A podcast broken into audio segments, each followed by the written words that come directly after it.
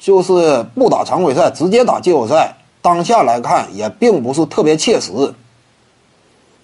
至于说呀，抛开这些不谈，真要说打的话，某支球队面对掘金，到底谁强谁弱呢？我感觉啊，现在这回打掘金呢，某支球队不像说此前打的会那么轻松。为什么呢？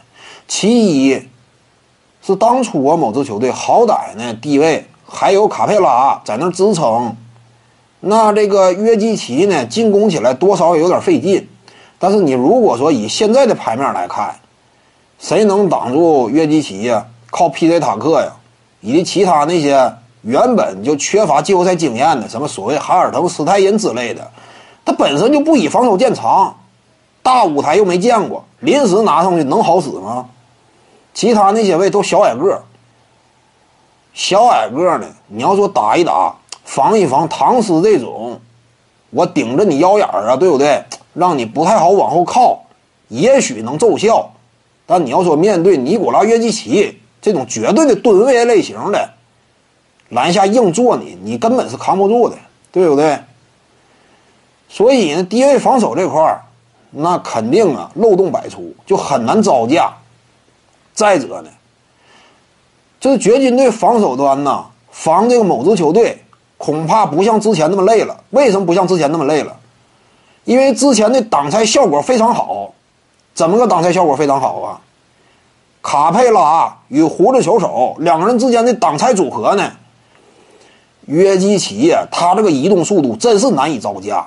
你如果说一直龟缩的话，胡子球手能投死你；如果说你敢上来的话，卡佩拉就能以大吃小，快攻顺下，也是予取予求嘛。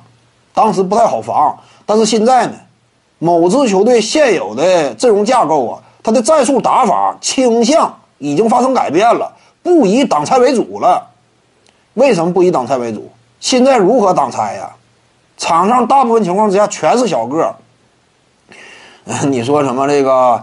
呃，让 P.J. 塔克他打中锋跟胡子挡拆呀，能有多好的效果？他就满打满算一米九五九六，小身材对不对？五短的身形能挡住谁呢？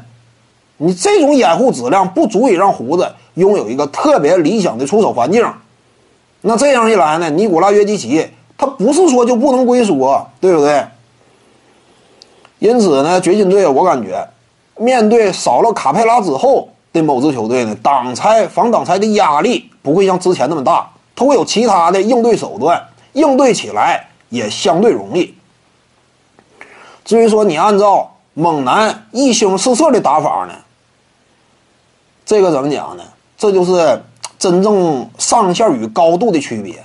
胡子如果说跟卡佩拉中路挡拆的话，玩的很溜的话，联赛当中能够予以招架的进攻端能够跟你打出匹配的进攻表现的这个队伍不多。你也就当年勇士队能够匹配一下你这种级别的进攻火力。但如果说这支球队变成了猛男一星四射的打法，他突分这种结构了，看没看到当年的雷霆啊？火力能有多凶？保罗·乔治三分线以外啊，那准星比胡子还高。但是你要说以猛男为核心，一星四射打法，再配个卡梅伦·安东尼，进攻端效率也有限。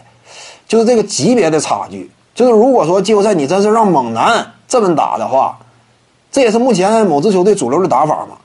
想象空间也 比较低，对不对？你这掘金队怎么讲？收拾当年雷霆也不见得特别虚拟。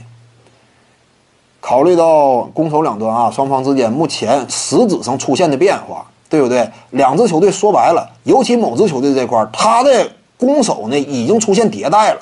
没有卡佩拉差不少事儿，你不要低估卡佩拉，对不对？丙皇，呃，现在少了他之后，你就体会到他的重要性了。